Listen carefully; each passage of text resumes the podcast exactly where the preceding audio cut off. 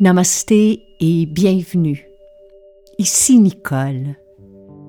Tout de suite après votre écoute de ce balado, je vous donne rendez-vous sur nicolebordelot.com. Vous y découvrirez des méditations, des webinaires, des vidéos, des pistes de réflexion, des outils, mes livres, mais aussi mon agenda concernant les événements et les retraites à venir afin que nous puissions poursuivre cette aventure ensemble. Merci et bonne écoute.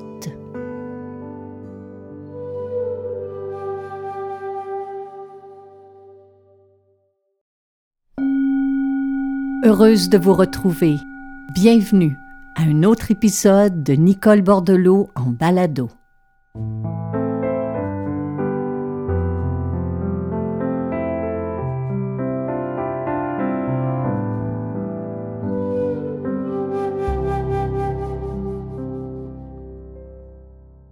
Cette semaine, je vous propose un épisode spécial dédié entièrement à un grand maître de méditation qui est décédé paisiblement le 22 janvier 2022 à l'âge de 95 ans. Et si vous méditez ou si vous avez dans votre bibliothèque ou vous avez feuilleté en librairie des livres qui sont d'une grande simplicité mais aussi d'une grande profondeur, le nom de Thich Nhat Hanh vous dit sûrement quelque chose. C'était un grand leader spirituel, un militant pour la paix, un poète, mais c'était aussi celui qui a enseigné à des millions de gens l'art de vivre en pleine conscience. Ce grand maître aimait enseigner aux enfants, il aimait les entendre, les écouter, les questionner et répondre à leurs questions. D'ailleurs, j'ai eu le privilège de signer trois préfaces de trois ouvrages publiés chez Édito Jeunesse. L'un porte sur euh, comment répondre à des questions déstabilisantes et profondes comme le pourquoi de la guerre, le pourquoi de la mort. Un autre de ses ouvrages est sur comment bouger en pleine conscience. Et le troisième est sur comment méditer à l'aide de petits cailloux. Alors je fais partie de ces millions de personnes pour qui ce maître a eu un grand impact, non seulement dans notre pratique de la méditation, mais qui a touché notre cœur par son empathie et sa sagesse. Alors voici bien humblement un hommage à Thich Nhat Hanh.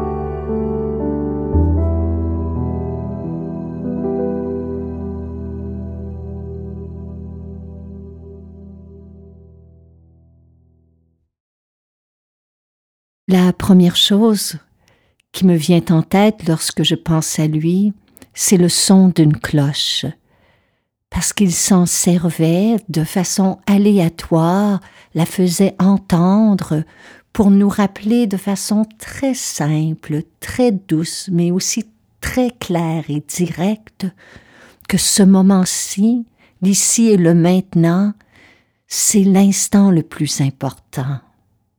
Alors écoutons ensemble le son de cette cloche.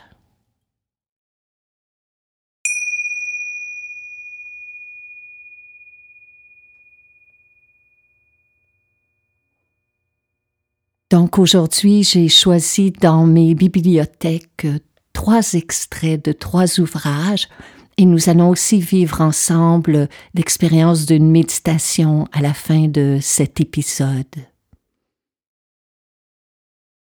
Ma première lecture est tirée de son ouvrage Apaiser l'esprit face à la violence. Et voici ce qu'il nous dit. Il arrive parfois qu'une personne que nous aimons, enfant, conjoint ou parent, dise ou fasse quelque chose qui nous semble cruel, dont nous souffrons ou qui nous met en colère. Nous croyons être les seuls à souffrir mais l'autre personne souffre aussi. Sinon, elle n'aurait pas parlé ou agi comme elle l'a fait. Cette personne que nous aimons ne sait pas comment sortir de sa souffrance. C'est la raison pour laquelle elle déverse sur nous toute sa haine et sa violence. Notre responsabilité consiste à produire l'énergie de compassion qui apaise notre propre cœur et permet d'aider l'autre. Si nous la punissons, elle ne fera que souffrir davantage. Répondre à la violence par la violence ne peut qu'engendrer davantage de violence, d'injustice et de souffrance pour les autres, mais aussi pour nous. Au fond de nous, nous le savons.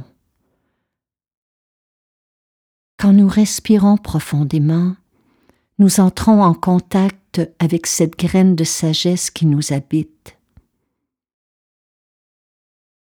Je sais que si l'énergie de sagesse et de compassion d'une nation pouvait être nourrie pendant ne serait-ce qu'une semaine, elle réduirait le niveau de colère et de haine du pays.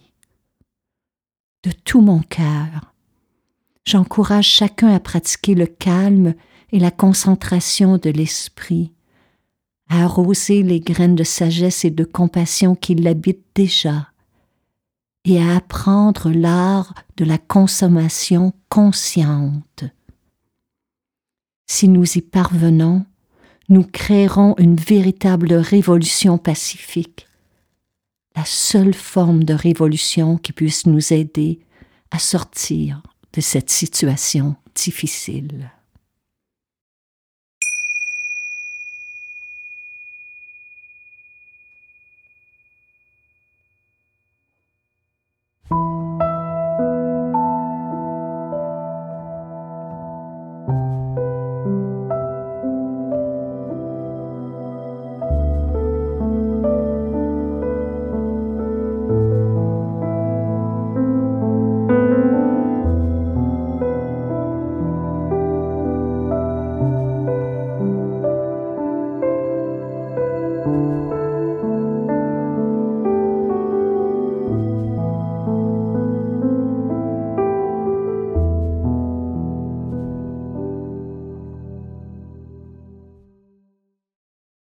Deuxième extrait que j'ai choisi pour vous est tiré du livre Vivre sans peur. Il existe plusieurs méthodes simples pour prendre soin de nos émotions. L'une d'elles est la respiration ventrale, la respiration abdominale. Quand nous sommes la proie d'une émotion forte comme la peur ou la colère, la pratique consiste à ramener notre attention à notre abdomen. En effet, si nous restons au niveau intellectuel, nous ne sommes pas en sécurité. Les émotions fortes sont comme une tempête au cours de laquelle il est très dangereux de rester. Pourtant, c'est ce que nous faisons pour la plupart. Quand nous sommes énervés, nous restons dehors dans la tempête de nos émotions et elles nous submergent. Ce qu'il convient de faire, c'est de nous enraciner en ramenant notre attention vers le bas. Nous nous concentrons sur notre abdomen et nous pratiquons la respiration consciente, focalisant notre attention sur le ventre qui se gonfle et qui s'abaisse. Si vous regardez un arbre dans la tempête, vous voyez que ses branches et ses feuilles sont violemment secouées en tous sens par le vent. Vous avez l'impression que l'arbre ne va pas résister à la tempête. Vous êtes comme cela lorsque vous êtes la proie d'une vive émotion. Comme l'arbre, vous vous sentez très vulnérable. Vous risquez de casser à tout moment. Mais si vous dirigez votre attention vers le tronc de l'arbre, vous voyez les choses différemment. Vous voyez que l'arbre est solide et profondément enraciné dans la terre. Si vous focalisez votre attention sur le tronc de l'arbre, vous réalisez que l'arbre est fermement enraciné et qu'il ne peut être emporté par le vent. Chacun de nous en position assise ou debout, est comme l'arbre. Lorsque la tempête de vos émotions passe, vous ne devez pas rester dans le plus fort de la tempête au niveau du cerveau ou de la poitrine. Si vous êtes submergé par de fortes émotions, ne restez pas là. C'est trop dangereux. Ramenez votre attention à votre nombril. C'est le tronc la partie la plus solide de vous-même et pratiquez ici la respiration consciente. Prenez conscience du ventre qui se soulève et qui s'abaisse. Si vous faites cela dans une position stable, comme la position assise, vous vous sentez beaucoup mieux. Respirez simplement. Ne pensez à rien, respirez en suivant le mouvement du ventre qui se gonfle et se dégonfle. Pratiquez cela dix ou quinze minutes et votre forte émotion passera son chemin.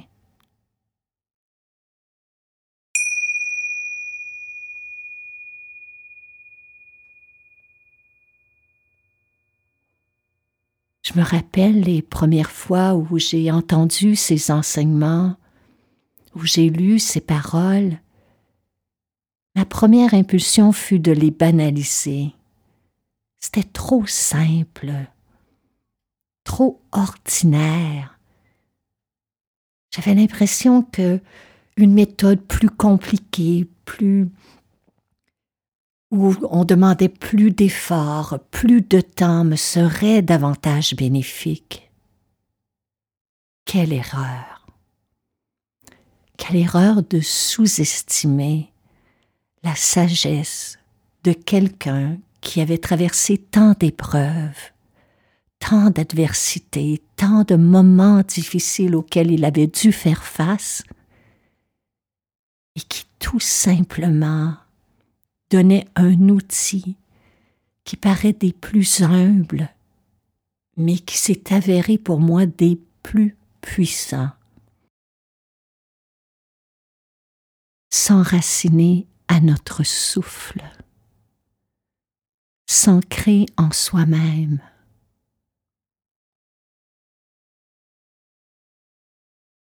se relier à la respiration prendre une pause, faire un retour vers soi. Ce sont là les enseignements de Thich Nhat Hanh. Et ce sont ces outils auxquels je fais encore appel aujourd'hui lorsque les vents de mes émotions s'élèvent. Alors je vous invite à en faire l'expérience à votre tour.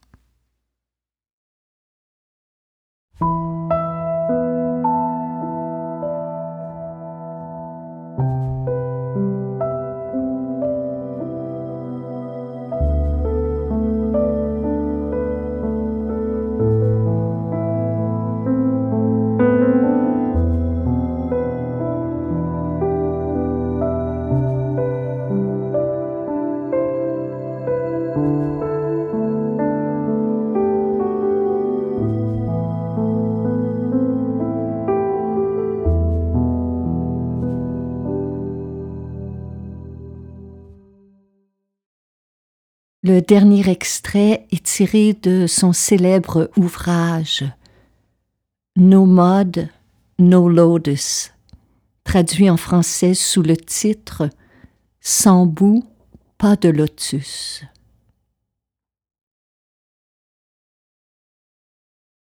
Quand nous souffrons, dit-il, nous avons tendance à penser que la souffrance est la seule chose qui existe maintenant que le bonheur appartient à une autre époque ou qu'il se trouve ailleurs. On me pose souvent cette question. Pourquoi dois-je souffrir?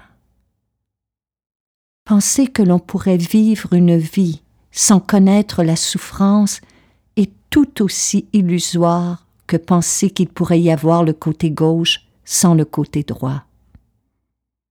Il en est de même si vous pensez que vous ne serez jamais heureux dans votre vie. Si la gauche dit Toi, la droite, tu dois partir, je ne veux pas de toi, je ne veux que la gauche, cela n'a pas de sens, car la gauche devrait alors elle aussi cesser d'exister. Sans la droite, il n'y a pas de gauche. Sans souffrance, il ne peut y avoir de bonheur et inversement. Si nous voulons mieux profiter de la vie, nous devons apprendre à regarder et à accueillir pleinement la présence du bonheur, tout comme la présence de la souffrance. Nous faisons chaque jour quelques pas dans cette direction jusqu'au jour où nous comprenons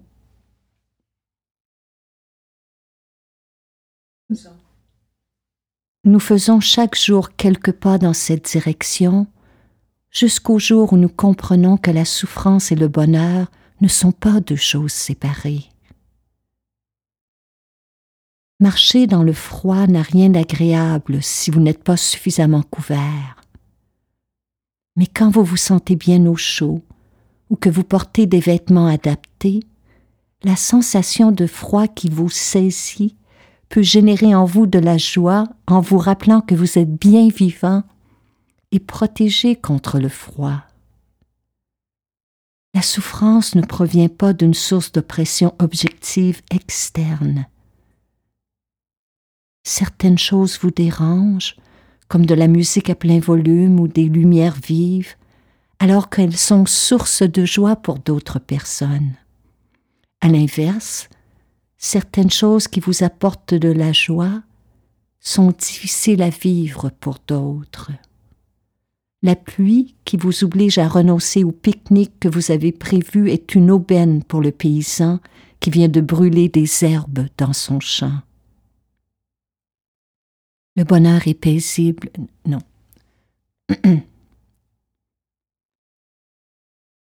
Le bonheur est possible maintenant, aujourd'hui même, mais il ne peut y avoir de bonheur sans souffrance. Il y a des gens qui pensent que pour être heureux, il faut éviter toute souffrance, ce qui les contraint à être en alerte et à s'inquiéter en permanence. Ils finissent par sacrifier toute leur spontanéité, leur liberté et leur joie. Ce n'est pas une bonne chose. En reconnaissant et en acceptant votre souffrance sans chercher à la fuir, vous découvrirez que même s'il y a de la souffrance, il peut y avoir de la joie en même temps.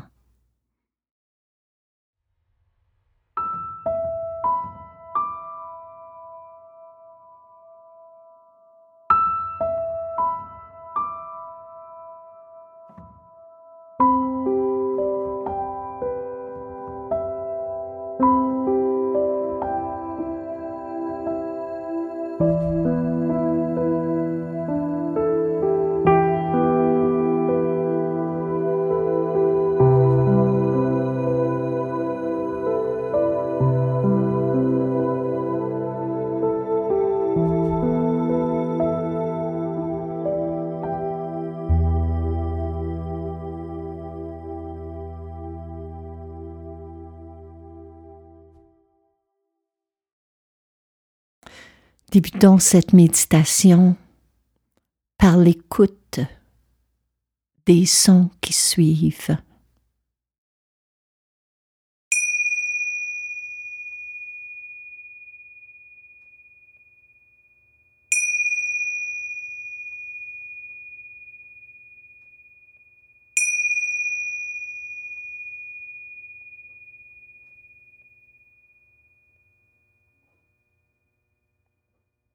Tout en vous détendant intérieurement, prenez trois longues, lentes et profondes respirations par le nez, en pleine conscience, en pleine présence.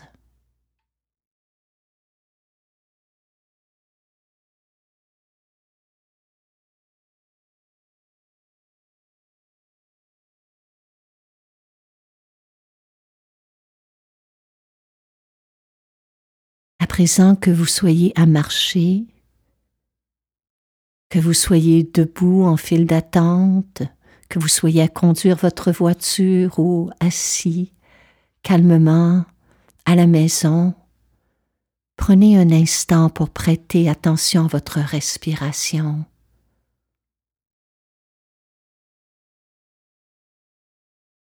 Et accueillez ces mots inspirez librement des enseignements de ce maître zen.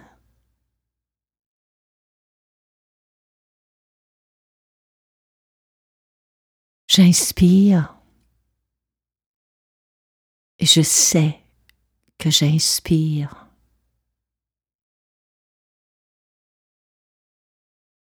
J'expire et je sais que j'expire.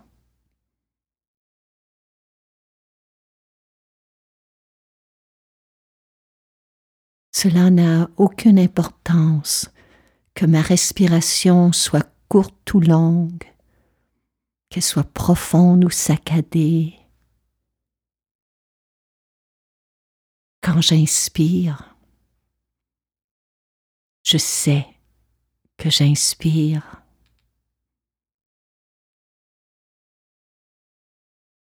Quand j'expire, je sais que j'expire.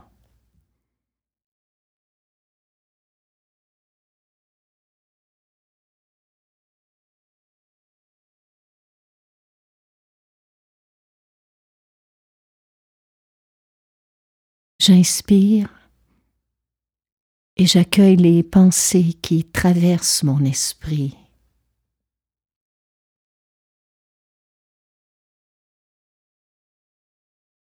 J'expire je laisse repartir ces pensées.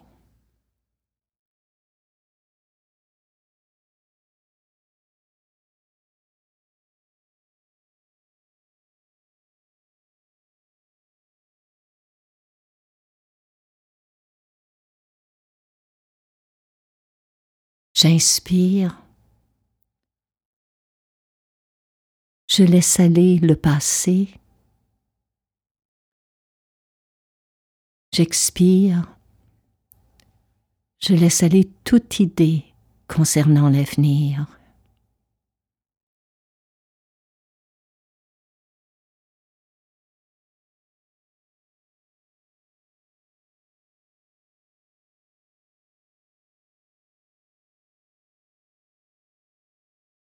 J'inspire.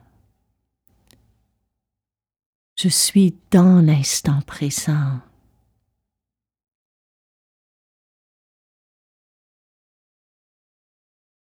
J'expire. Je suis ici et maintenant.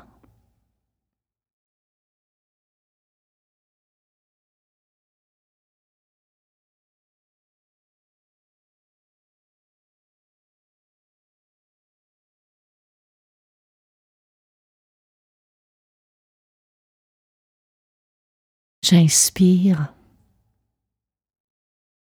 et j'en suis conscient, consciente.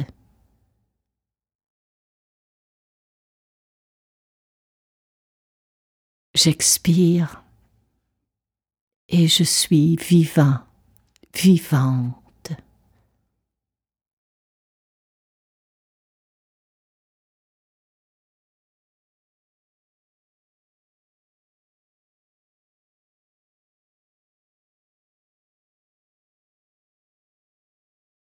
J'inspire et mon corps, mes douleurs, mes inconforts s'apaisent. J'expire et mon esprit se calme, se tranquillise.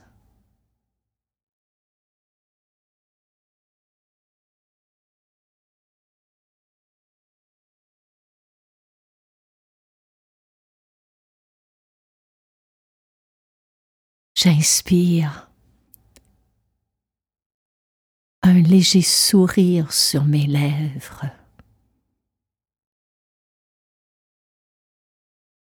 J'expire. Un léger sourire sur mes lèvres.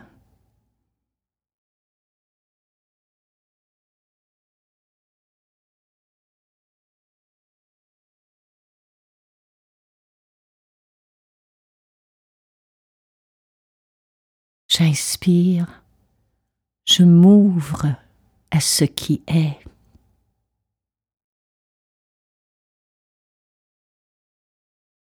J'expire, je suis en paix avec ce qui est.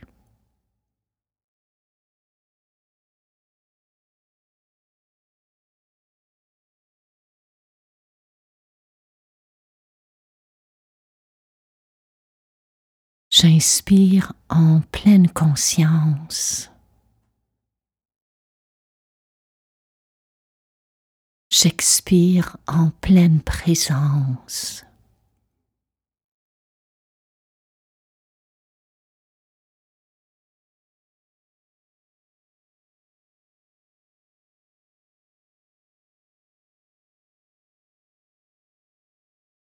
J'inspire j'inspire la confiance.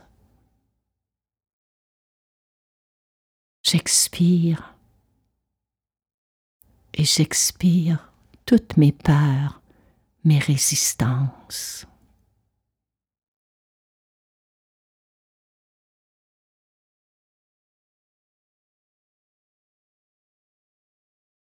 J'inspire et tout mon être s'ouvre et dit oui à la vie.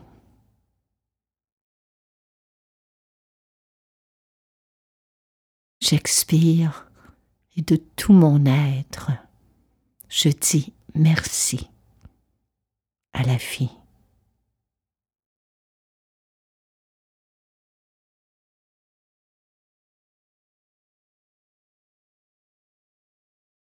J'inspire et je sais que j'inspire.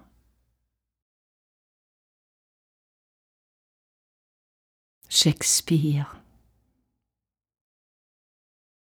Je sais que j'expire.